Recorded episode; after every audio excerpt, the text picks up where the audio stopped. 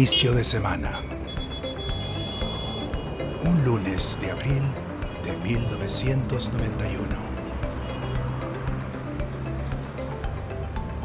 Autor Manuel Quesada. Narrador Mario Peralta.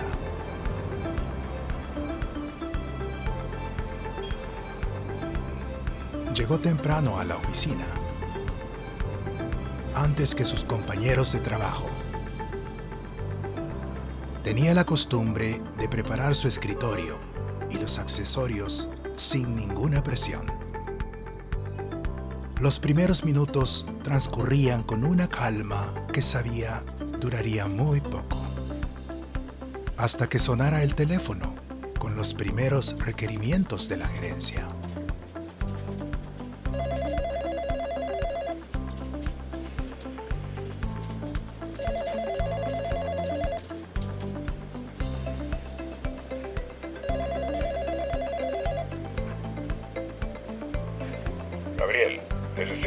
Información.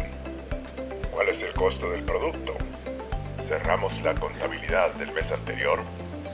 ¿Qué ingresos reportó el departamento? ¿Cuál fue el costo de la nueva nómina? ¿Tiene el comparativo del presupuesto con el mes anterior? Y con las primeras llamadas, el estado de ánimo comenzaba a cambiar. Conocía las preguntas, las mismas cada semana. Sabía que todas las mañanas se iniciaban así y que la intensidad del gerente dueño iba descendiendo poco a poco al pasar las horas. Después de finanzas, dirigiría preguntas a ventas y producción.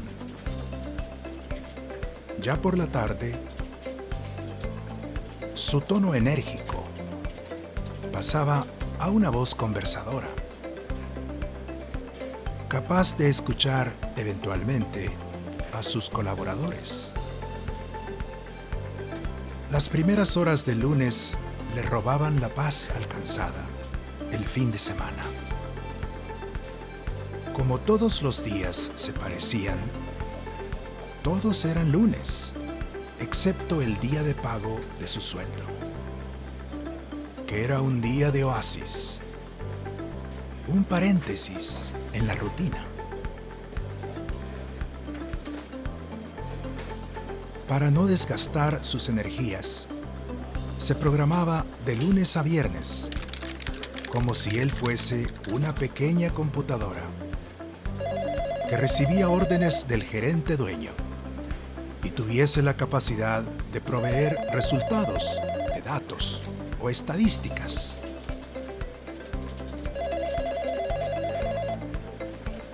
Su primera conclusión, que su trabajo no requería retos intelectuales, sino paciencia para tolerar urgencias. El mal genio de las presiones de un negocio predecible.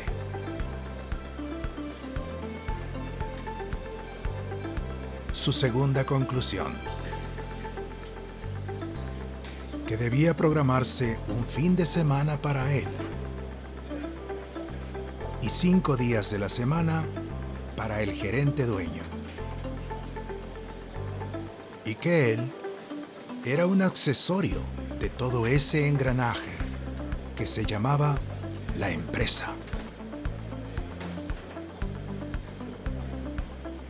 Así que, para dejar de irritarse por tanto requerimiento, pensaba que debía ser un ordenador básico de lunes a viernes y resetearse sin más preguntas para volver a ejecutar alguna función que lo disgustara.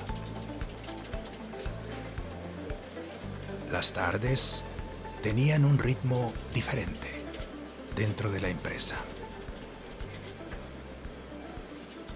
La demanda de información bajaba. Sus compañeros de trabajo estaban más relajados después de la hora de almuerzo.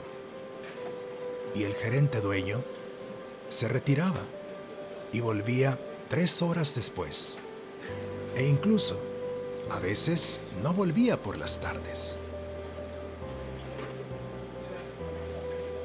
El doctor, su amigo, ingresó a la oficina cerca de las dos de la tarde, con el cabello húmedo por el baño tomado antes de salir de casa.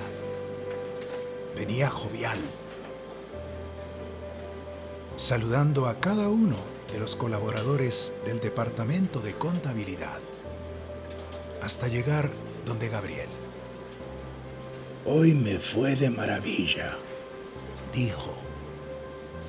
Di una capacitación de flujo de efectivo por la mañana y me dieron mil dólares. ¿Cómo? exclamó Gabriel, incrédulo. A unas ejecutivas de un banco para analizar a sus clientes potenciales desde un flujo de caja. El doctor comenzó a dar una explicación detallada de las técnicas para elaborar un flujo de efectivo exacto de las premisas que se debían utilizar, del uso de datos históricos y de cómo proyectar los estados financieros. Gabriel dejó de escuchar los detalles técnicos y concentró la atención en la motivación y energía del doctor al explicar el flujo de efectivo era algo que Gabriel hacía todos los meses. Y lo tenía hastiado, como toda la rutina. De modo que se preguntó si podría algún día llegar a vibrar como su amigo septuagenario al explicar su trabajo. Como se respondió que no, comenzó a dudar de la profesión que ejercía, o al menos a pensar en la posibilidad de cambiar de trabajo. Pero el asombro que sintió al escuchar la cifra mil dólares ganados en una mañana dio paso al mal humor, porque no toleraba ver tanta alegría en alguien cercano. Se dio cuenta de que este malestar no comenzaba en ese momento. Era un caldo que iniciaba por la mañana cuando el gerente dueño ingresaba a la empresa. Pasaba frente a ellos, diciendo, Buenos días. Un saludo en el que no creía. Buenos días. Buenos días.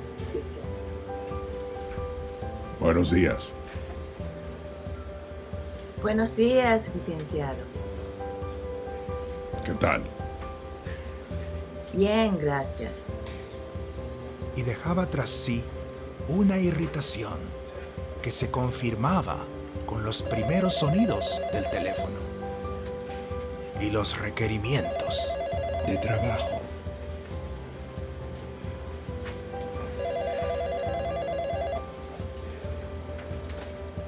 Logró cambiar el tema de conversación del doctor, pero luego tuvo un pequeño pasaje depresivo, un cargo de conciencia por no ser capaz de escuchar la buena noticia de su amigo.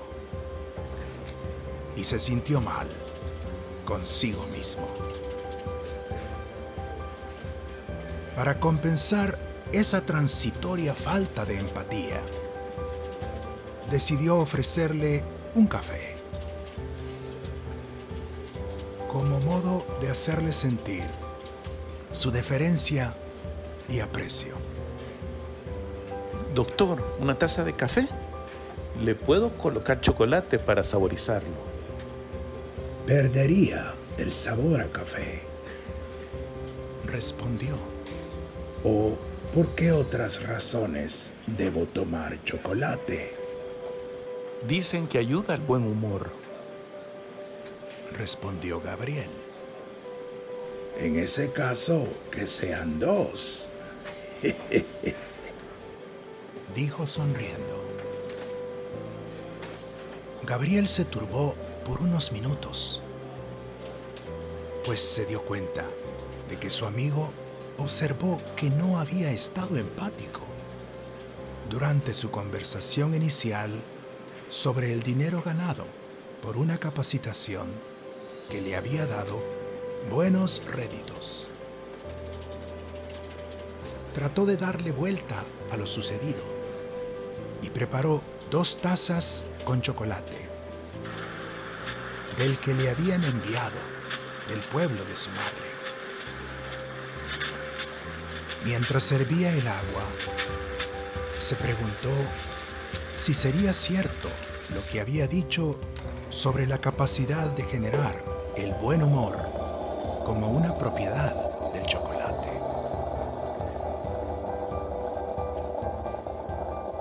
Depositó las pequeñas tablillas sobre el agua hirviendo y comenzó a disolverse hasta tomar forma oscura y sentir el aroma dulce.